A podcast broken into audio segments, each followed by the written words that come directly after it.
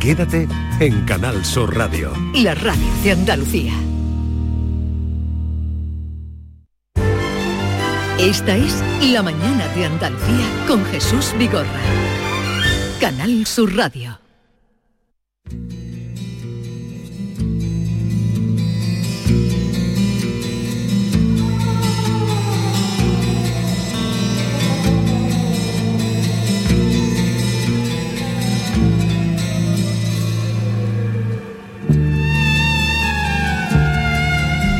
Abrimos nuestra sesión de los jueves de misterios con Javier Prescampo. Javier, buenos días. Hola, muy buenos días, Jesús, David, ¿cómo estáis? historia, porque yo he estado en Vélez Málaga, no me quiero adelantar, y nunca había escuchado esta historia, así que estoy deseando de que nos lo cuente. Hay tantas cosas que no hemos escuchado y que nos está descubriendo Javier Pérez Campos que por eso esperamos la llegada del jueves. Hoy nos va a hablar Javier de la Casa Cervantes, que es un inmueble de Vélez Málaga, construido a mediados del siglo XVI, que esconde multitud de secretos. Allí nació Fray Alonso de León, el que fue obispo de Málaga y supuesto hijo ilegítimo de Felipe IV.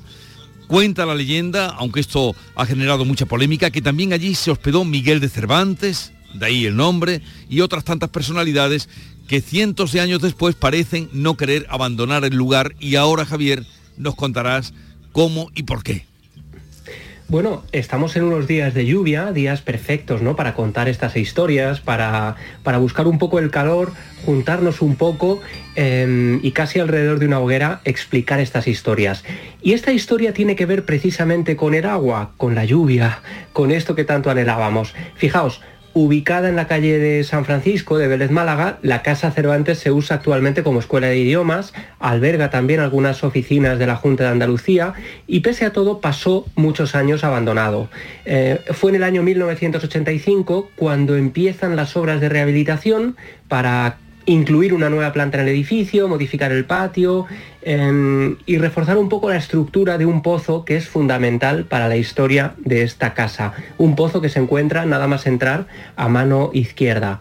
Claro, hablamos ya de obras. Los oyentes habituales de esta sección ya saben que cuando hablamos de obras, de rehabilitación de un edificio antiguo, ese remover cimientos, remover tierra, a veces remover de huesos, genera que empiecen a ocurrir cosas extrañas.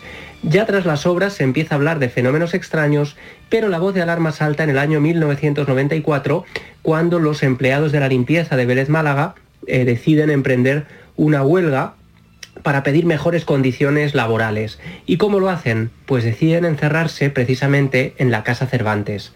Son las 9 de la noche, imaginaos, oscuridad ya absoluta, un reducido grupo de trabajadores se encuentra en una de las aulas de la primera planta del edificio, de esa planta nueva que se construyó en el 85, se asoma a la ventana uno de los trabajadores para fumar un cigarro, una ventana que da al patio donde se encuentra ese pozo, y en un momento dado empieza a escuchar un sonido muy peculiar. Es el sonido de ropa mojada que parece arrastrarse por el suelo. Mm, se queda un poco sorprendido, allí no hay nadie, va buscando, no ve nada, pero unos minutos más tarde, cuando vuelve a escuchar ese sonido con absoluta claridad, fija la vista cerca de una columna de ese patio y entonces ve una figura muy alta que parece ser un hombre de gran envergadura, Em, intenta fijar en el rostro para distinguir si se trata de algún compañero que ha podido llegar tarde, a pesar de que la puerta estaba completamente cerrada, la de entrada, y entonces se da cuenta de que ese hombre no tiene rostro. Hay un negro, un color negro muy peculiar, donde deberían estar sus rasgos faciales. Em, asustado, llama a todos sus compañeros, miran por la ventana, el hombre ya no está, bajan rápidamente al patio, allí no hay ni rastro de este personaje y no contentos con esto llaman a la policía para que haga un registro por el edificio para buscar si alguien se ha podido colar y podría estar escondido gastando algún tipo de broma, pero no encuentran a nadie.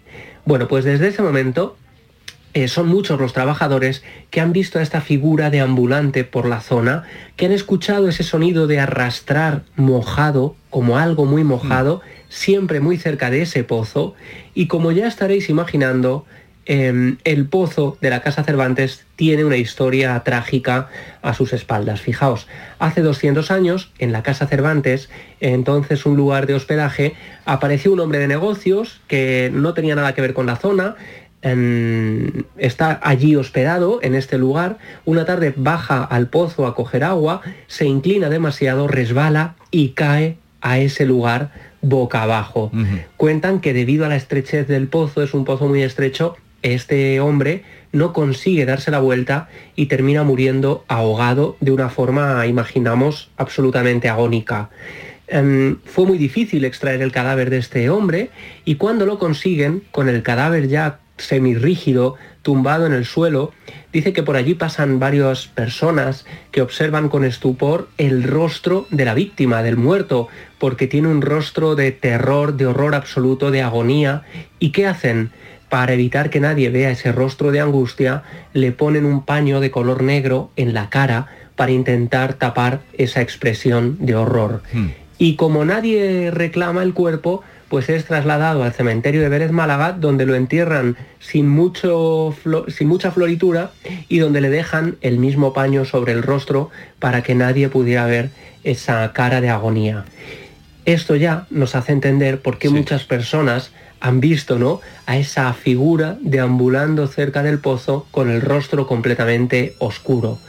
Y uno de esos testigos fue también un vigilante de seguridad, en este caso un poco antes del suceso de los 90, ocurre a finales de los 80, él haciendo una ronda por el edificio, ve también a esta figura con el rostro oscuro al que empiezan a llamar el hombre sin rostro, y otra de los testigos que vio algo extraño junto al pozo fue otro policía que fue vigilante también del edificio, Francisco Ortega, que ha aparecido además en diferentes publicaciones, en libros, en reportajes de televisión, contando cómo una noche, cuando estaba haciendo la ronda junto a un compañero, em, pues pasa varias veces por el pozo, el pozo está completamente cegado, bueno, tapado con una tapa, y en un momento dado, cuando pasa él por delante del pozo ya a altas horas de la noche, eh, se encuentra la tapa del pozo levantada. Claro, él se sorprende, lo primero que hace es preguntarle a su compañero si había sido él, si había sido alguna broma de mal gusto, pero le dicen que no, que ni muchísimo menos, que allí no se hacen bromas de este tipo, ¿no? Los vigilantes de seguridad en, en, una situación de estrés, además, donde ya nadie estaba a gusto trabajando allí. De hecho, muchos otros trabajadores, por ejemplo, de la limpieza, habían pedido que les cambiaran los horarios de noche por horarios de mañana, empezar a trabajar a primera hora del día con las primeras luces de la mañana, porque nadie quería trabajar de noche debido a esas luces que se encendían y se apagaban solas, puertas que se abren y se cierran, sonidos agónicos, gritos, lamentos, susurros, en fin, una serie de fenómenos que desde luego llamaron la atención de la propia policía que tuvo que acudir en más de una ocasión a la Casa Cervantes porque incluso cuando se colocaron las primeras alarmas de seguridad ya en los años 90 era habitual que saltaran por la noche como si detectaran alguna presencia moviéndose en habitaciones donde evidentemente no había nadie. Y de esta historia de la Casa Cervantes eh, también llamó la atención de Clara Taoces, que es periodista, investigadora y que pasó varias jornadas investigando allí. Clara, buenos días. Muy buenos días, ¿qué tal? Eh, conoces a Javier, ¿no? Nos conocemos bien, Clara, ¿qué tal? Muy bien, Javier. Oye, ¿cómo calificarías, porque tú has eh, investigado también esta Casa Cervantes, ¿cómo calificarías eh, tu investigación o, qué has descubierto, qué te ha permitido conocer? Bueno, la verdad es que eh, Javier ha resumido muy bien la, historia de lo que es la parte, digamos, más antigua, ¿no? La parte de ese siglo XVIII cuando este hombre muere ahogado. Y parece como que todo viene de, esa historia. De hecho, el, bueno, el testimonio del ex policía local y también es bombero que, ha explicado Javi, que es Francisco Ortega, eh, ha tenido varios encuentros, no solamente en aquella ocasión, sino que eh, la historia viene de largo, es decir, en esta casa eh, durante el año 74, 75 él era guardia municipal y trabajaba de noche, entonces recibían unas llamadas de la, una señora que estaba sola en la casa, que cuidaba la casa, que se llamaba Marina y que ya falleció, y que eh, pues decía que había personas dentro que no había nada realmente que robar, pero que estaba sola y tenía miedo. Entonces acudían allí y nunca, nunca veían nada, ¿no? Eh, de hecho, a veces llegaban a llamarles hasta tres veces por la noche. Entonces ellos llegaron a pensar que esta mujer, pues quizá, mm, a lo mejor pues estaba muy sola y, de alguna manera quería llamar la atención, hasta que en el año 92-93, cuando hacía servicios ya dentro de la Casa Cervantes, la policía y él estaba patrullando con otros compañeros cuando les llaman y les dicen, oye, que el compañero que está allí dice que, que, ha visto un hombre, que ha visto una figura y que, por favor que vengan, que les ayuden eh, con, esta historia. Y es cuando ocurre, cuando ocurre este, este encuentro que, eh, el propio eh, Francisco llega a ver al hombre, un hombre con, lo describe alto, como un metro ochenta aproximadamente, por una especie de casulla larga que le llega eh, casi hasta los pies, de, color oscuro, y no llegan a ver el rostro. El rostro no se lo llegan a ver porque incluso el compañero, que, también se pega un susto enorme, eh, eh, cree que está viendo lo de espaldas y cuando se da cuenta por la posición de los pies, se da cuenta que está viendo lo de frente, pero no puede ver el rostro, está como velado, ¿no? Eh, o sea que hay mucha historia. Eh, eh, Clara, me contaba Javier que mm, todos los fenómenos se dan en torno al pozo y que llegasteis incluso a introducir una cámara dentro del pozo, algo que no se había hecho nunca antes, para ver si había algo, encontrabais algo. ¿Qué pudisteis ver? Sí, pues es verdad que el pozo se mantiene cerrado ya con un candado porque como se había abierto solo varias veces, pues ya al final deciden cegarlo, además por, por seguridad también, de que nadie se acerque y pueda caerse a él, porque verdaderamente yo lo que he visto el interior es muy estrecho y efectivamente si alguien cae es muy difícil que pueda darse la, vuelta para salir. Entonces, eh, con la ayuda de Luis Uriarte, que es un tecnólogo que nos acompaña tanto a Javi como a mí, como a varios compañeros de Cuarto Milenio, a, pues a las investigaciones, trajo una cámara acuática que es 360 eh, y entonces pudimos otear lo que era dentro del pozo, lo que había, lo que nunca se había hecho, ¿no? Y ahí podemos observar una, serie de, pues, bueno, de cosas normales, de piedras, cosas naturales que tiene que haber en un pozo, pero había una pieza que nos llamó la atención por su forma y que eh, nos acompañaba también eh, el doctor Pertierra, que, que bueno, pues eh, analizándolo desde, digamos, desde el, ángulo de la cámara, ya que no pudimos extraer la pieza, tenía pinta de ser un hueso. Lo que pasa que mm. nunca pudimos comprobarlo porque no hemos tenido acceso posteriormente al pozo habría que había que vaciarlo para poder bajar al pozo y poder sacar esa, esa pieza y comprobar realmente si se trata de un, de un hueso o no. Mm. La forma, desde luego, parecía de, un fémur, ¿no? Y curiosamente, pues bueno, realizamos eh, el aislamiento, ya que todo tenía que ver en torno al, pozo, eh, un aislamiento con el policía, con el policía, con Francisco Ortega, eh, al que se le colocó un polígrafo para detectar sus constantes y ver si realmente se, alteraba. Esta persona pues eh, todavía se emocionaba cuando recordaba eh, la historia que, había vivido allí, pero no notó nada, no se escuchó nada aparentemente, y sin embargo yo dejé una grabadora en el brocal del pozo y posteriormente pudimos ver que se habían grabado unas voces, alguna muy clara, eh, que tienen incluso un cierto eco, como si vinieran del fondo del pozo. No sé si, si las queréis escuchar. Sí, queremos, queremos, claro que sí, ¿verdad Javier? Queremos escucharlas. Claro, hemos rescatado especialmente una de ellas que es muy clara. No vamos a decir nada de lo que cuenta esa voz obtenida por Clara Taoces al lado del pozo de Marras y, vamos a escucharla y que nos cuente ella luego, a ver qué, qué escuchan los oyentes.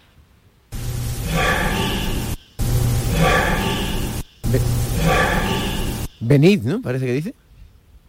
Eh, bueno, yo la que he escuchado muchas veces con, con auriculares, hay que estar un poco acostumbrado, eh, yo realmente lo que entiendo que dice es yo aquí.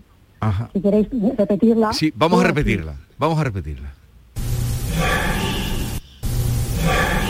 Sí, sí, se oye perfectamente. Fíjate, yo no sé por qué escuchándola aquí, es que es, lo curioso de las psicofonías, ¿no? Depende de dónde las escuches, tienen un matiz u otro. Yo aquí escucho fuera de aquí, no sé por qué, pero no sé vosotros en estudio estaréis escuchando otra cosa, los oyentes, dependiendo de dónde nos oigan, estarán oyendo otra cosa, pero lo que es evidente es que hay una voz como susurrante que tiene eco, ¿no? Y que es verdad, parece venir de dentro del pozo. Está claro que ahí hay una voz, lo que no sabemos bien distinguir es qué dice, pero una voz clarísima de una persona, ¿no? ¿Tenemos otro, otro testimonio? Bueno, tenemos a, teníamos otra voz que, no hemos eh, rescatado para tampoco cansar demasiado al oyente porque claro, estamos hablando de voces que son muy difíciles de escuchar si no estamos con cascos en un lugar silencioso y seguramente hoy nos estén escuchando desde muchos sitios. Pero fíjate, lo último que yo querría que Clara nos contara es su experiencia con Aldo Linares, sensitivo del grupo EPTA, de quien ya hemos hablado y a quien hemos entrevistado ya en esta sección, a quien Clara llevó al lugar sin decirle una vez más dónde iba, sin darle información del sitio y qué es lo que le, le ocurrió. Bueno, pues eh, Aldo, como, como siempre, efectivamente lleva información del lugar. Además, el pozo, eh, hay que ver que no, está en un sitio, es decir, tú no entras cuando entras en la, Casa Cervantes, el pozo no es que esté en medio del patio que, suele suceder en muchos sitios, ¿no? Que, que tienen un lugar predominante y que a lo mejor es lo primero que te llama la atención porque ves que está en medio de un pozo. No, el pozo está en una esquina, escondido, lo tienen, como digo, tapado y además cerrado con, con un candado y eh, tienen plantas encima de la, tapa, es decir, eh, está totalmente como medio escondido, como de adorno, con lo cual es difícil fijarse en ello, pero Aldo directamente eh, se va a ese punto y, nota como que él en ese lugar siente algo especial y ya es cuando nosotros le decimos que si quiere que abramos el pozo, ¿no? O sea, antes de eso él mm, se coloca en ese lugar y eh, percibe como, un punto, digamos, caliente. Eh, curiosamente, eh, coincidía efectivamente con el lugar donde habíamos estado haciendo el aislamiento. Pues vamos a escuchar una vez más esa psicofonía que nos traía Clara Taoces, grabada en la Casa Cervantes, que hoy ha sido la, la referencia, el misterio que nos ha acercado Javier.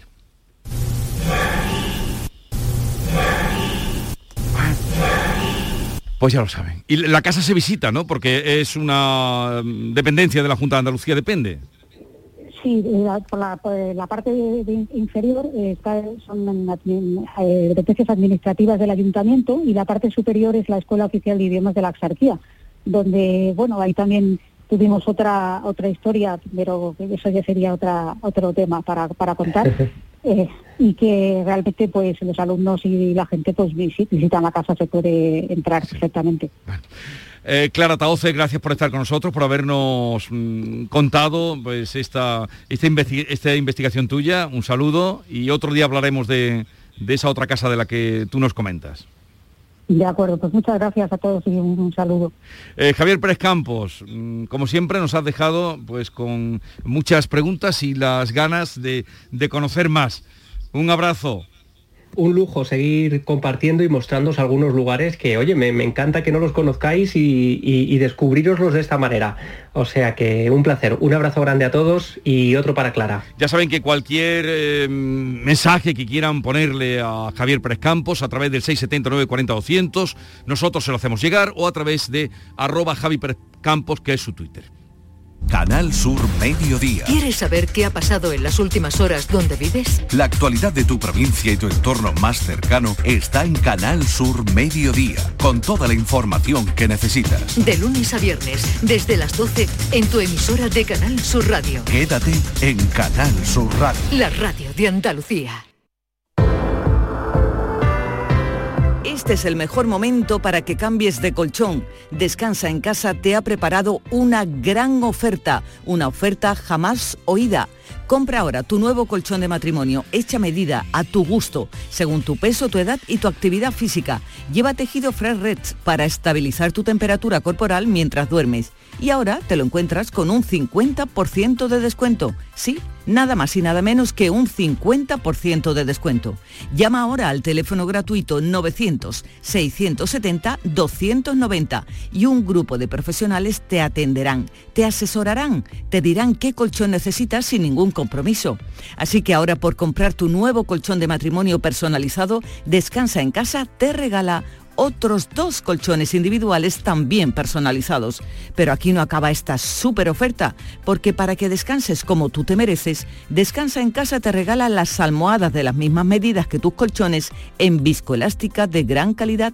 Además, si eres de las 50 primeras llamadas, te regalan un aspirador inalámbrico ciclónico de gran autonomía con batería de litio.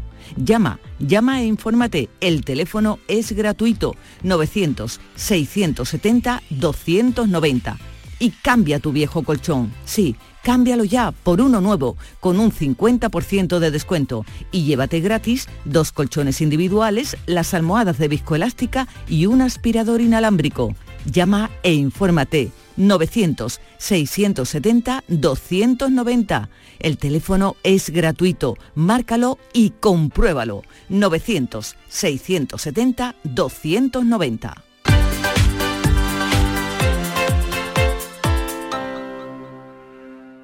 ¿En qué capítulo de tu vida estás ahora? ¿Quieres hacer una reforma? ¿Cambiar de coche? ¿Tus hijos ya necesitan un ordenador para cada uno? ¿O quizás alguno ya empieza la universidad? ¿Habéis encontrado el amor y buscáis un nidito? En Cofidis sabemos que dentro de una vida hay muchas vidas y por eso ahora te ofrecemos un nuevo préstamo personal de hasta 60.000 euros. Cofidis, cuenta con nosotros. Con tu coche, no te líes. Conmigo te mueves seguro, eres puntual, ahorras, llegas donde quieras y contaminas menos. Transporte público de Andalucía, seguro, económico y sostenible. Junta de Andalucía. En cofidis.es puedes solicitar cómodamente hasta 60.000 euros, 100% online y sin cambiar de banco. Cofidis, cuenta con nosotros. ¿Entidades? Hay muchas, pero que ofrezcan todo lo que necesitas para optimizar tus inversiones, muy pocas. En Caja Rural del Sur tendrás un trato personalizado, un asesoramiento integral financiero y patrimonial y una amplia gama de productos. No dudes en acercarte a nuestras oficinas. Te informaremos sobre todo lo que te interesa. Te sobran razones para venir a Caja Rural del Sur, porque lo primero eres tú. Caja Rural del Sur. Formamos parte de ti. El Mediterráneo y el Atlántico son testigos de una encrucijada de culturas, costumbres y gentes. Gastronomía, naturaleza y patrimonio emocionan en Ceuta, una ciudad con personalidad única. Descúbrelo desde 69 euros en tu agencia de viajes de confianza. Servicios turísticos de Ceuta. Ceuta, donde se unen las emociones. Canal Sur Mediodía Sevilla. ¿Quieres saber qué ha pasado en las últimas horas en donde vives? La actualidad de tu provincia y tu entorno más cercano está en Canal Sur Mediodía Sevilla. Con toda la información que necesitas, de lunes a viernes desde las 12 en Canal Sur Radio. La radio de Andalucía en Sevilla. ¡Viva el Rasque Diem! ¿El Rasque Diem? Querrás decir el Carpe Diem. Eso era antes. Ahora lo que se lleva es el Rasque Diem. Así que Rasque Diem. Rascas de la 11. Desde solo 50 céntimos, vive el momento al máximo y gana hasta un millón de euros al instante. Rasque Diem. Rasca el momento. A todos los que jugáis a la 11, bien jugado. Juega responsablemente y solo si eres mayor de edad. En Andalucía pescamos frescología. Nuestra flota pesquera artesanal faena cada día para abastecernos de la calidad y frescura del pescado recién capturado en nuestra costa andaluza. Y al pasar por Lonja, cuenta con todas las garantías de seguridad alimentaria y sostenibilidad. Consume pescado fresco andaluz. Consume frescología. Fondo Europeo Marítimo y de Pesca. Agencia de Gestión Agraria y Pesquera de Andalucía. Junta de Andalucía. La mañana de Andalucía con Jesús Vigorra.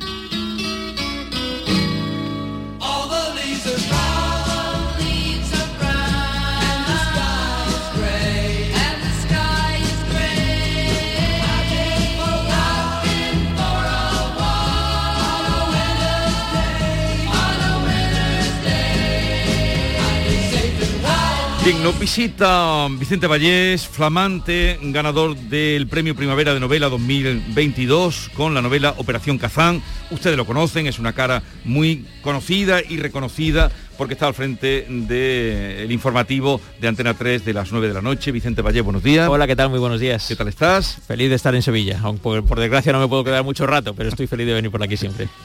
Bueno, eh, esta es tu primera novela, eh, pero ya habías escrito... Eh, Operación Kazán en la primera novela, premio además eh, primavera, aunque el día de hoy no parezca de primavera. No parece bueno, en primavera ¿verdad? también llueve, es verdad no que ha traído la lluvia hoy, pero no bueno. Parece, pues sí, bienvenida sea. Pero ya escribiste el ensayo, el anterior libro, El rastro de los rusos muertos. Eso es. Eh, y en este se nota tu conocimiento mm, de Rusia. ¿Qué fascinación tienes? ¿Pero dónde nace tu fascinación bueno, por Rusia? Es verdad, el- mm, yo escribí un libro en el año 2016 que se publicó en 2017 sobre las elecciones americanas. La injerencia rusa era una parte de ese libro. Era un libro sobre la victoria de Donald Trump en las elecciones de 2016. La sorprendente eh, victoria Mm. porque nadie pensaba que iba a ganar. Y eh, a- después de ese libro estuve muy pendiente de las informaciones que había, que iban saliendo sobre las investigaciones que se hacían en Estados Unidos a propósito de la injerencia rusa en esas elecciones de 2016. Y fruto de esa investigación surgió El rastro de los rusos muertos, que es otro libro de ensayo en el que hablo de, digamos, cómo se maneja Vladimir Putin desde que está en el poder en Rusia en- internamente y también de cara a su injerencia, eh, entrometimiento, en, por decirlo de alguna manera, en las cuestiones de los países occidentales. Y cuando estaba terminando de escribir ese libro es cuando me surgió la idea de la novela. Es decir, bueno, eh, he estado investigando sobre algo que ha ocurrido, que es la injerencia rusa en las elecciones. ¿Qué pasaría si en un relato de ficción subimos uno o dos escalones sobre esta realidad? Y eso es lo que he hecho en, en Operación Kazán. Pero antes de entrar en Operación Kazán, por lo que está pasando ahora, lo que estamos viviendo, y tú estás contando cada, cada noche, cada día, em, cuando estabas escribiendo esa injerencia o estabas trabajando, investigando la, la injerencia de Putin desmedida, eh, ¿podías imaginar lo que estamos viviendo ahora en, en Ucrania? No, imaginarlo no, pero creo que, desde luego, eh, a mí como escritor del rastro de los rusos muertos, y creo que a quienes hayan leído ese libro no les habrá sorprendido lo que ha pasado. No quiere decir que tú pudieras decir, no, sí, sí, en, febrero de 2022 va a invadir Ucrania, pero nadie que haya investigado un poco la forma de comportamiento de Putin se puede sorprender de lo que ha hecho. Eh, estamos en una situación en la que Putin actúa así, es, eh, es un personaje que tiene esta manera de gestionarse interna y externamente hacia dentro de Rusia y hacia fuera de Rusia y lo que ha hecho es propio de un personaje como él. El New York Times y ya muchos medios de comunicación están contando hoy, es noticia, eh, que él no parece que no pudiera estar enterado de lo que realmente está pasando. Esto es muy propio de las dictaduras o de los regímenes totalitarios, como es el que él dirige. Eh, normalmente los, eh, los autócratas se suelen rodear de gente que le tiende a decir que sí a todo lo que hacen. Y cuando llegan las malas noticias, no todo el mundo se atreve a decírselas. Entonces, yo no creo que esté absolutamente aislado y sea desconocedor de la realidad de lo que pasa en Ucrania pero seguramente no tiene todos los datos porque no habrá nadie que determinado tipo de cosas se atreva a contárselas. Eh, luego está pasando otra cosa que seguramente le debe estar haciendo estar muy nervioso y es que eh, Estados Unidos está demostrando tener muy buena información de lo que pasa en el Kremlin. Eh, La tuvo cuando antes de que empezara la invasión advirtió de que se iba a producir, incluso dio fecha y hora. No coincidió la fecha y la hora, pero se equivocó muy poquito Sí, con la realidad. una y otra sí, sí, vez. sí. Mientras que Rusia, por supuesto, lo desmentía, eso es mentira, pero es que los países occidentales, Alemania, Francia, el Reino Unido, de- eh, decían, "No, están exagerando los americanos. No, no exageraban. Y no exageraban porque tenían muy buena información. Y han tenido muy buena información desde entonces, lo que quiere decir que disponen o bien de alguien o bien de alguna herramienta que no conocemos que les permite tener noticia bastante cierta de lo que pasa allí. A nosotros, en aquellos días previos, llamamos a gente, pues lo propio, ¿no? Llamar a gente que está allí residiendo, Claro. los que tenían relación con el fútbol, y nadie sospechaba. Decían, no, no, os acordáis, ¿no? Eh, estamos tranquilos. Y luego de pronto llegó lo que llegó. Bueno, hablemos ahora de Operación Kazán, que se inicia en el futuro, en las elecciones presidenciales de Estados Unidos de 2024, cuando una mujer, Natalie Brooks, se convierte en la primera mujer presidente de Estados Unidos. Lo que los norteamericanos no saben es que la presidenta es en realidad una espía rusa cuya historia nace en su padre, Edward Bruce, quien desde su infancia fue instruido por los servicios de inteligencia rusos. La inteligencia, el espionaje, el contraespionaje, ¿qué te llevó a ese mundo? Sí, bueno, la investigación que hice para el rastro de los rusos muertos deriva eh, en, en esta novela y efectivamente eh, busqué una trama en la que subíamos algún escalón sobre la realidad que ya se produjo en el año 2016. ¿no? Y eh, bueno, ahí eh, he hecho un cierto juego con, con los lectores para que ellos puedan eh, adivinar, por ejemplo, qué personalidades reales hay detrás de algunos nombres ficticios que aparecen en la novela. Hay algunos personajes históricos reales que aparecen con su propio nombre, es el caso de Stalin, por ejemplo, o el caso de Beria, que era su jefe de la policía política en los años 30, era el encargado de ejecutar las purgas del stalinismo en aquellos tiempos. Eh, pero luego aparecen otros personajes que con un nombre ficticio eh, son muy parecidos a personajes reales. El caso del propio ¿eh? Putin. El caso Iván del propio Carlos. Putin y algunos otros. ¿eh? Y ahí hay un cierto juego con el lector que en algunos casos adivinará con mucha facilidad quién está detrás de ese personaje ficticio. En otros casos no será tan sencillo y ahí está el juego que yo quiero establecer también con el lector para que lo pueda investigar y lo averigüe. Vicente, me ha pasado una cosa leyendo tu libro. ¿Sabes qué me ha pasado? Que ahora veo espías por todas partes. Bueno, seguramente Miro- miro hay más espías lado- de los que vemos. ¿eh? Miro a un lado y a otro, digo, estamos rodeados. Tanto- Seguramente. tan- tanto cala la inteligencia. Es decir, es verdad que, que hay muchos más espías de lo claro bueno el hecho de ser un espía que tiene que tiene que Claro, ser secreto ¿no? es, pero digamos, está en su condición, que, sí, que no nos enteremos de que lo son, ¿no? Y desde luego que un país eh, tiene más problemas cuando no dispone de un buen servicio de información, de investigación, un buen servicio de inteligencia. Eh, de manera que sí, tenemos todos los países, cada uno tiene el suyo. En esta novela aparecen además eh, espías de diferentes nacionalidades al servicio de diferentes incluso países. españoles también También una española, de hecho, en la portada del libro eh, aparece una, la cara de una joven, una Sí. mujer joven, que es Teresa Fuentes, que es una joven espía del CNI español, que es muy protagonista en esta novela. Es verdad que esta novela tiene muchos protagonistas, porque es, Es muy coral, es muy coral, sí. pero ella es una de las principales en, en esta labor, junto con un espía americano, bueno, varios espías americanos de la CIA, alguno de- del antiguo KGB, hay también un grupo de antiguos espías jubilados que, de diferentes nacionalidades que también son parte determinante de la trama. De hecho, uno de ellos, el del KGB, es, eh, bueno, es uno de los héroes de, de la novela. ¿eh?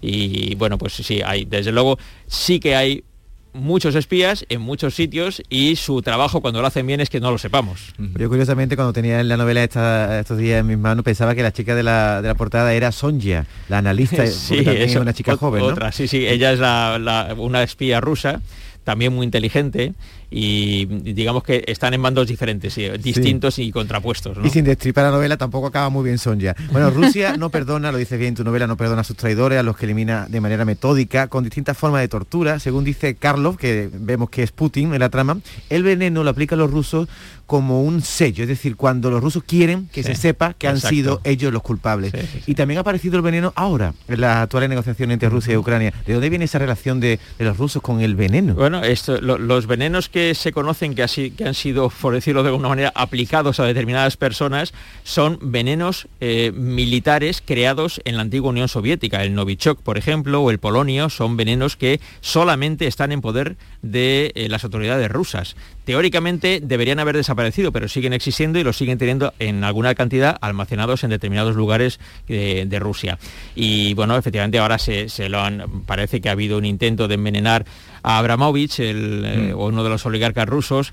Doy por hecho que solamente le han querido avisar. Eh, si hubieran querido que eliminarlo, lo hubieran eliminado. Entonces simplemente pues, supongo que le han puesto una cantidad mínima para que sepa cuidadito con lo que haces, que te estamos vigilando, y en otros casos ha habido un intento directo de, de matar a la gente, en el caso de Navalny, en el caso de un antiguo espía también ruso que estaba exiliado en Inglaterra, que Skripal, mataron. que lo intentaron matar a él y a su hija.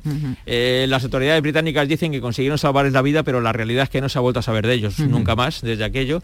Eh, y bueno, en muchos casos anteriores, Litvinenko, al que sí mataron, eh, también en Londres lo hicieron, le invitaron a un té. Es que lo- lo de la mataron. realidad y la ficción es también algo que leyendo el libro tú dices, Dios mío, lo que, Se lo que- mezcla, sí, claro, lo que sí, plantea, primero que en el libro hay una mezcla entre realidad y ficción, también lo que plantea el libro es muy fuerte, porque claro, es la- una injerencia ya al Sí, altísimo elevada- nivel, elevada, sí. al altísimo nivel. Pero claro, viendo las noticias uno dice, tampoco están disparatados, porque es que las cosas que que suceden realmente, de las que nos enteramos y de las que no nos enteramos, a veces superan incluso la imaginación Por de un- supuesto. de Mira, un tú, tú autor. imagínate que alguien hubiera escrito en el año 2000 un libro, una novela, una historia de ficción, contando que unos aviones se estrellaban contra las Torres Gemelas.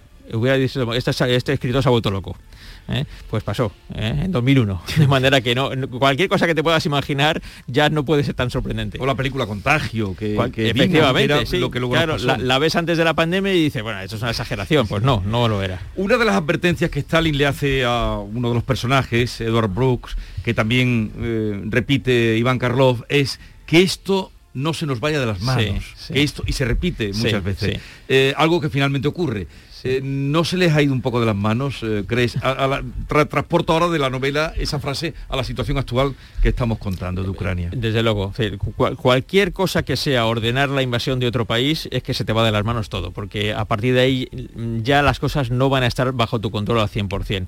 Y es verdad que esa frase, que no se nos vaya de las manos, es una orden que da Stalin en la novela y que efectivamente se va repitiendo como un mantra a lo largo de la novela en diferentes episodios, dicho en boca de varios de los protagonistas de, la historia. Y eh, al final era eso, ¿no? Sí, vamos a hacer, piensa el, inventor de este episodio ¿no? de, de la novela, vamos a hacer una operación muy importante, pero tenemos que saber cuándo parar. ¿Eh? cuando no podemos sobrepasar ya determinada línea. ¿no? Y eso lo avisa Stalin y lo avisan otros después, pero efectivamente en la novela se cuenta si eso finalmente se controla o no se controla, si se les va o no se les va de las manos. Vicente, la trama, lo digo por si posibles lectores que quieran comprar tu libro, comienza con un francotirador apostado en un edificio y dispuesto a, disparar contra alguien, no se sabe todavía quién es su víctima ni el motivo, pero a partir de ahí quedamos atrapados, yo me he atrapado, va saltando en el tiempo, tiene un ritmo trepidante y te impide dejar de leer. Tú has ganado el premio Primavera de novela, por lo tanto, escribe muy bien, ha, habido un jurado que lo ha dicho. ¿Tú eres el caso que se suele decir de periodista, que un periodista es un escritor frustrado? En tu caso es simplemente la culminación de algún deseo. Pues mira, yo no, no me había planteado nunca escribir una novela. De hecho, nunca me había planteado escribir un ensayo. Y bueno, al final bueno, me, puse a ello y escribí dos. Pero el ensayo podemos suponer que es más bien una deriva normal de un trabajo periodístico, porque no deja de ser, por decirlo de alguna manera, un reportaje largo, ¿eh? en el que te puedes explayar. Normalmente cuando en el trabajo nuestro siempre tenemos, o estamos limitados de tiempo, como en la radio o en la televisión, o estar limitado de espacio, como en la prensa, y cuando escribes un ensayo, pues te puedes, si son 200 páginas, como son 250 o 300, ¿no? Pero lo de escribir, eh, lo de hacer una historia de ficción, la verdad es que no, no me lo había planteado nunca y cuando empecé a escribir Operación Kazán ni siquiera sabía si la iba a terminar y en el caso de terminarla ni siquiera sabía si iba a hacer por publicarla. Pero mira, al final pues ahí está. ¿Ha sido divertido? Sí, ha sido divertido, ha sido muy trabajoso, porque, bueno, además eh, cuando estaba escribiéndola llegó la pandemia y eso fue un extra de trabajo en, la televisión y eh, durante, sobre todo al principio, cuando empezó el confinamiento, los seis meses después del confinamiento, el libro quedó paralizado directamente y cuando lo retomé después del verano me costó otra vez pillar el hilo y el ritmo de escribir. y sí, ha sido complicado, pero he disfrutado mucho y he aprendido también cosas, porque es verdad que he intentado en el libro contar cosas que yo conocía bien, eh, o, porque hubiera leído mucho sobre ello en episodios históricos, o porque yo mismo hubiera vivido algunas de, de esas historias, eh, por ejemplo, elecciones americanas en las que yo he cubierto la información allí en Washington, describir lugares en los que yo he estado. Eh, restaurantes, sitios, ese tipo de cosas. con mucho detalle. mucho detalle, porque he estado allí y he preferido eso que imaginarme eh, lugares, ¿no? Eh, por ejemplo, hay un episodio que se desarrolla durante las semanas posteriores al desembarco de Normandía. Y yo había leído mucho sobre la Segunda Guerra Mundial y específicamente sobre el desembarco de Normandía. Todos hemos visto películas y documentales sobre esto. Pero no me sentía eh, no me sentía cómodo explicando detalles sobre el desembarco de Normandía y, lugares por en los que se había producido. Y entonces en el verano de 2019, todavía no estábamos en la pandemia, cogí a la familia y nos fuimos a Normandía a pasar una semana. Y recorrimos Normandía de arriba abajo y me pasé todo el viaje tomando notas de donde estábamos, de pequeños detalles, esta casa, este sitio, este pueblo y tal, para luego describirlo en la novela. Y bueno, el episodio es bastante detallista ¿no? en, mm, eso. Oye, cuando se descompone eh, la antigua URSS, Vladimir Putin trabajaba entonces en el ayuntamiento de San Petersburgo y, Rusia se había empequeñecido hasta, bueno, ser llamada Federación Rusa. ¿Cuándo comenzó la deriva de, Putin, la megalomanía? ¿Ya la eh, germinaba dentro de él o cuándo él cree que puede...? Sí, hay, hay varios episodios en su vida que determinan su personalidad como gobernante. Eh, uno de ellos es el que se produce cuando cae el muro de Berlín. Eh, esto ocurre el 9 de noviembre del año 89 y en ese momento él es espía del KGB destinado en la Alemania Oriental, en la Alemania comunista, concretamente en la ciudad de Dresde. Él ve en Dresde lo que ocurre cuando se derrumba, se cae el gobierno comunista de, esa, de la Alemania Oriental y ve cómo las masas eh, populares asaltan los edificios del antiguo servicio de inteligencia eh, alemana oriental, la Stasi, que tenía en sus edificios llenos de fichas de todos los ciudadanos del país. ¿no? Y él, él observa eso y llega a la conclusión de que no se puede consentir los levantamientos populares porque acaban contigo. Esa es una experiencia. Segunda experiencia que, le marcó. Que, se narra en el libro. Sí, sí, se narra en el libro. Sí, sí. Segunda experiencia que le marcó. Eh, efectivamente, él, fue, él era vicealcalde o el número dos de la alcaldía de San Petersburgo en el inicio de la Federación Rusa, ya caído el comunismo. Se presentan a las elecciones y las pierden y él llega a la conclusión de que eso no puede ser, de que él no puede perder unas elecciones, y de hecho nunca más perdió unas elecciones, eh, por lo civil o por lo militar, eh, nunca más perdió unas elecciones. Eh, Esas son dos cosas que le han marcado clarísimamente. La tercera cosa que le marca, que se produce justo en ese momento, es el análisis que él hace sobre la disolución de la Unión Soviética. Él a principios de este siglo, finales del siglo anterior, llega a la conclusión de que la disolución de la Unión Soviética es la gran catástrofe geopolítica del siglo XX y que eso hay que remediarlo. Y en ello está. No lo va a poder remediar al 100%, pero lo está intentando. Bueno, ¿cuándo escribes? ¿Antes del informativo o después? sí, hombre, antes del informativo. Pues eh, normalmente lo escribo por las mañanas, pronto, ¿eh? y para luego poder dedicar el resto del tiempo, lógicamente, al informativo. Y sí, con, poco tiempo, y de hecho por eso he tardado tres años en, escribir la novela, o si no hubiera tardado menos. ¿Y con qué abres hoy? ¿Con las gasolineras o con Rusia? Vamos a verlo, vamos a verlo, todavía no lo tengo muy claro. Ciertamente los, las consecuencias económicas que está teniendo la guerra en Ucrania en nuestros bolsillos es muy importante y bueno, seguro que eso va a tener un espacio muy determinante. Lo que no sé todavía es eh, después del buenas noches que diré, pero, pero lo, pensaremos en el próximo rato. Bueno, en tu novela los ganadores eh, finalmente no son tan ganadores ni tampoco los perdedores lo son tanto.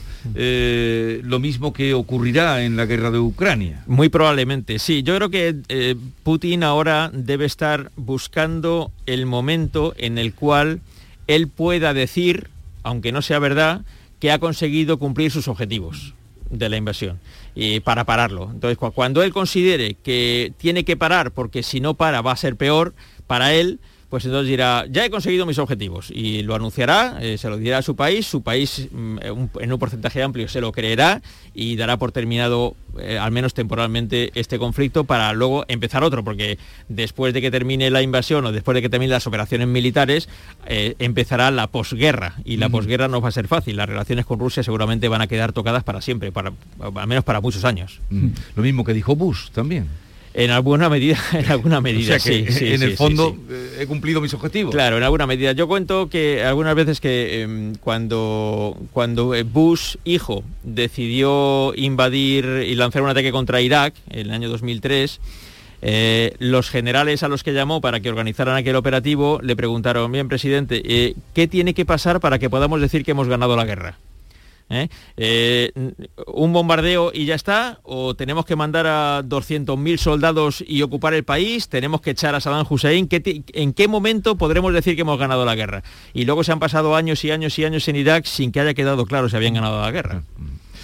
Bueno, pues eh, Vicente Vallés, gracias por la visita. Te veremos mm, pues esta noche a ver qué nos cuentas, si la gasolina o qué grave lo del IPC. Mucho, mucho, porque eso eh, la, inflación es el gran impuesto de las, de las rentas bajas. Si la gente que tiene pocos ingresos es la que realmente sufre las consecuencias de la subida de precios. Que suban la gasolina a dos euros por litro para alguien que tiene mucho dinero, bueno, es una faena, pero no le va a descontrolar su presupuesto. Pero alguien que tiene pocos ingresos, eh, tener que pagar esa cantidad por la gasolina, por la leche, por el aceite, por el pan, ahí descoloca los presupuestos más modestos, eso sin duda. Eh, mm, bueno, te vas para Madrid, creo, rápidamente para preparar tu informativo porque no te dejarán teniendo el informativo eh, de mayor audiencia ahora mismo, eh, que se, lo tienes ahora, ese, ese récord merecido. Haciendo un informativo así de máxima audiencia, ¿te sientes libre? Sí, sí, nos sentimos muy libres, pero al mismo tiempo muy responsabilizados, lógicamente. Muy responsabilizados porque sabemos que mucha gente se informa con nosotros y tenemos que saber que la información que damos tiene que ser cada día la mejor posible. Entonces sí, nos sentimos por un lado muy, muy contentos porque en este momento pues eh, conseguimos atraer a mucho público a, a nuestra cadena a informarse y al mismo tiempo muy responsabilizados. Pues Operación Kazán, premio Primavera de Novela 2022. Eh, gracias por la visita. Muchísimas por gracias el a premio vosotros. Y hasta la próxima. Hasta la próxima, gracias. Adiós. Adiós.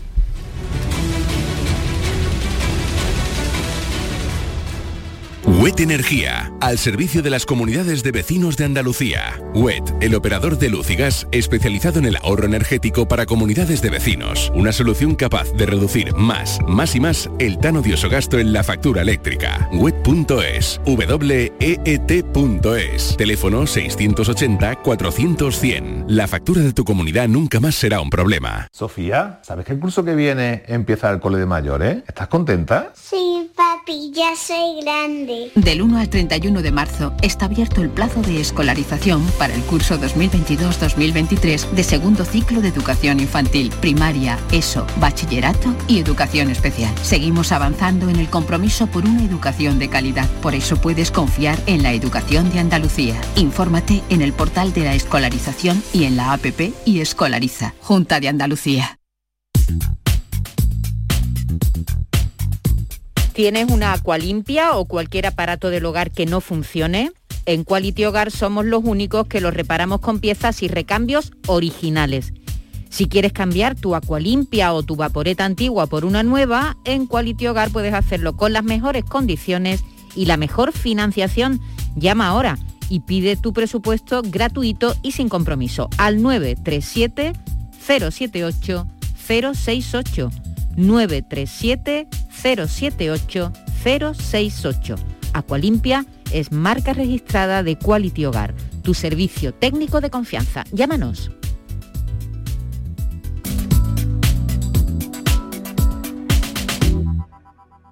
Gente de Andalucía te invita a conocer el Club de Oro de la Mesa Andaluza, una de las asociaciones de restaurantes más importantes de Andalucía que aglutina a 24 de los mejores establecimientos de hostelería de la comunidad. Descubre el Club de Oro de la Mesa Andaluza, un referente de solidez y prestigio contrastados que impulsa la gastronomía andaluza en toda España.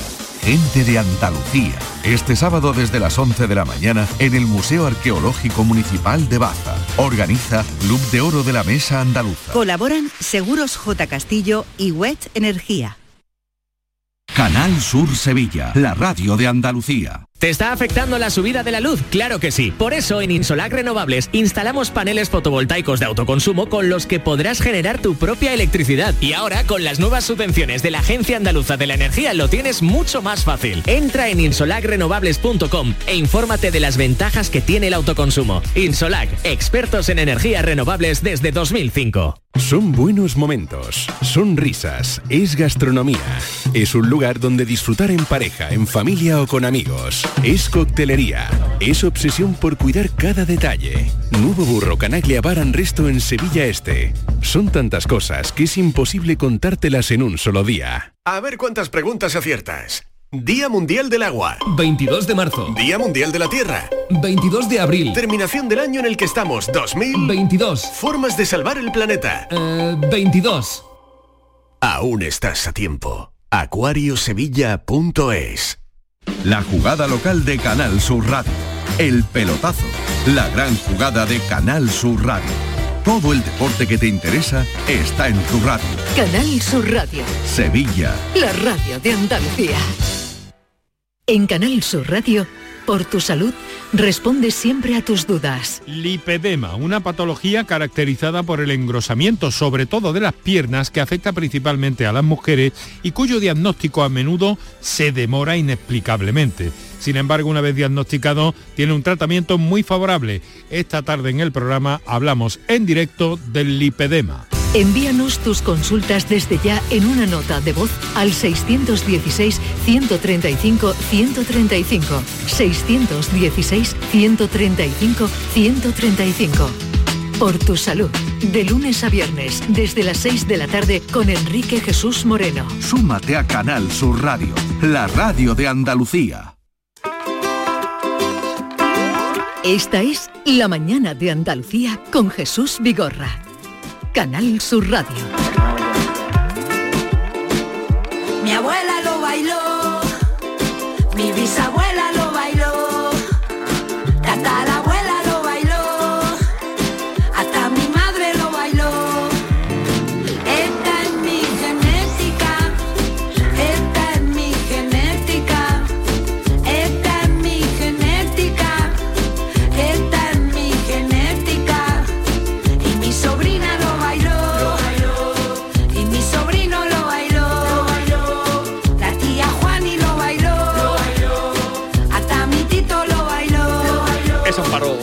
Sánchez de Amparanoia, que vuelve a su grupo para ah, celebrar los 25 años en la música, para hacer una gira que ya ha comenzado en Granada y para llegar tarde a la cita que tenía con nosotros, pero no importa, algo le habrá pasado. Algo le habrá pasado, Porque con ella habíamos quedado para, para esta hora. Exactamente. Eh, que por cierto, contigo no hemos podido comentar nada de la torta de Will Smith, que sabes que hay mucho lío porque eh, hoy hemos sabido que la academia le pidió al actor que saliera de la gala, él se ha negado y el último... Se amarró a la silla. Sí, antes, no. antes de recoger su Oscar o a después. Supongo que después, Después, de- ¿no? o antes, no lo sé, no sé en qué momento, pero eh, los de la academia le dijeron por favor que se fuera y él dijo que no. Y el que sí ha hablado ya es Chris Rock. que dijo, ha hecho lo último que había dicho ayer era que tenía que pensárselo, que estaba tan impactado Eso, que todavía por estaba el tortazo que él tenía que madurar, que decir. ¿Y qué ha dicho? Pues en, un- en una actuación em, lo primero que ha hecho, ¿qué tal el fin de semana? Y todo el mundo riéndose, claro.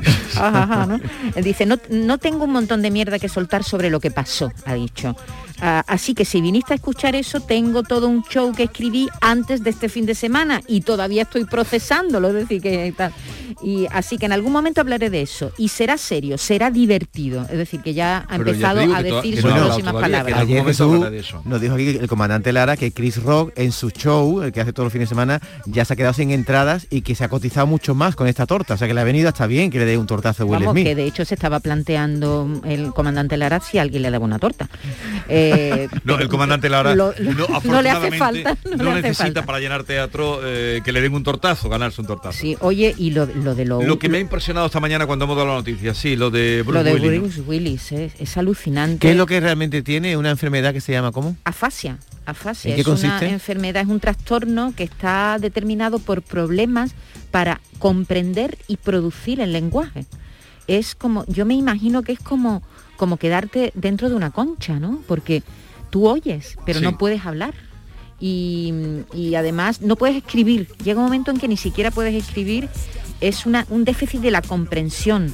Eh, me parece una enfermedad muy, Pues fíjate. muy cruel. Pero ¿no? cuenta, por ejemplo, para que se hagan una idea, en España eh, hay unas 350.000 Sí, sí, personas sí. con afasia. Sí, sí, O sea, que Y- es y una enfermedad que, Ciertamente que- que corriente, a mucha gente. Oye, pues Bruce Willis es joven, eh, teóricamente, 67 años, fíjate, Clint Bueno, Eastwood, el, ¿no? el Que- tema de la juventud, eso lo podemos tratar otro día. Desde ¿Hasta luego. dónde es No, joven? pero los actores Jesús Es no son joven. como nosotros. ¿Cómo que no son como nosotros? Bueno, porque los actores ahí tiene a Clint Eastwood que tiene cerca de 90 años, ¿no? O Pero más. que no tiene nada que ver. Y sigue la- actuando. es como si la enfermedad solo afectara a la gente mayor. No, perdona, la enfermedad ataca a gente de todas las edades.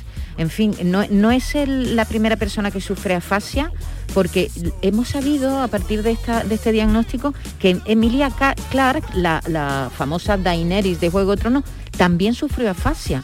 Es decir, que a lo mejor hay algún tipo de afasia que es reversible, ¿no? ¿Sabéis que hay tres películas de Bruce Willis que aún no se han estrenado? O sea, que ahora que ha anunciado Sí, su retirada, se cotizará mucho más, ¿no? Sí, sí, sí. Hay Pues, tres que no se han estrenado. Un poco de música porque eh, William Vista me encanta. Hombre, Hombre, claro, él es rapero, Él era empezó- rapero. él empezó cantando. Empezó cantando. Vamos a poner. I can say it myself. Told me Loveless is a madman. But I don't fear that. He got mad weapons too. Ain't trying to hear that. Trying to bring down me, the champion. When y'all clowns gon' see that it can't be done. Understand me, son. I'm the slickest they is. I'm the quickest they is. Did I say I'm the slickest they is? So if you barking up the wrong tree, we coming. Don't El asunto de la bofetada quedará que hablar y serán, lo quieran o no, los Oscars de la bofetada. Completamente, eso ha pasado la historia, la, han metido fíjate- tanto la pata, ella ha sido tan horrible lo que ha hecho, es verdad que no, no se puede justificar, él estará seguro muy arrepentido y, y- y va a haber consecuencias porque la academia ha abierto una investigación a ver qué hace con él, si le quita, no sé si No, se está que planteando la- quitar el Oscar quitar- o no, quitarle pero abierto Oscar sería- Oye, Una hay, hay una diferencia clara entre un puñetazo, que se da con un puño, y una bofeta, pero es lo mismo una bofeta y una aguantá, porque yo he escuchado de todo ya. Claro, le dio una aguantá, le dio una bofeta, es lo ¿Es mismo, lo ¿no? mismo? Una aguantá y una bofeta, Lo el- es mismo. lo mismo, con la mano abierta. A, mano, a mano abierta se llama. Oye, eh, Maite, en mi ausencia David ha, ha preguntado alguna impertinencia. Entonces, ya no me acuerdo cómo son ¿Alguno de tantas los invitados? cosas. No, no, no, No, mira, ni le he llamado a nadie viejo, ni le ha, no ha llamado, que yo no me acuerdo, ¿eh? si ha llamado a nadie viejo, ¿no? No, no, me le has preguntado por me- el sexo a- tampoco a nadie, no, a ni a nosotros lo- Vicente Valle no te has atrevido. A Vicente Valle no me ha atrevido. Fíjate que tiene una mujer también muy famosa, ¿no? Que María Ángeles también presenta en Telecinco. No sé quién yo es. no sé. Sí, pues su él, presenta eh, en Antena 3 y la mujer Pero que en no, no lo sabemos. Yo, Ah, yo no lo sabía. sabía, tampoco Yo lo sabe tampoco. Maite. Pero si a mí me dijeron, oye, que Vigorra se va, no la cagues mucho. Y yo he intentado no... Bien, queridos oyentes, llegamos al final. Eh, mañana les esperamos a partir de las 6. Que sean felices, cuídense, no se pongan malos, que no está la cosa para ir ¡A urgencias! Hasta mañana.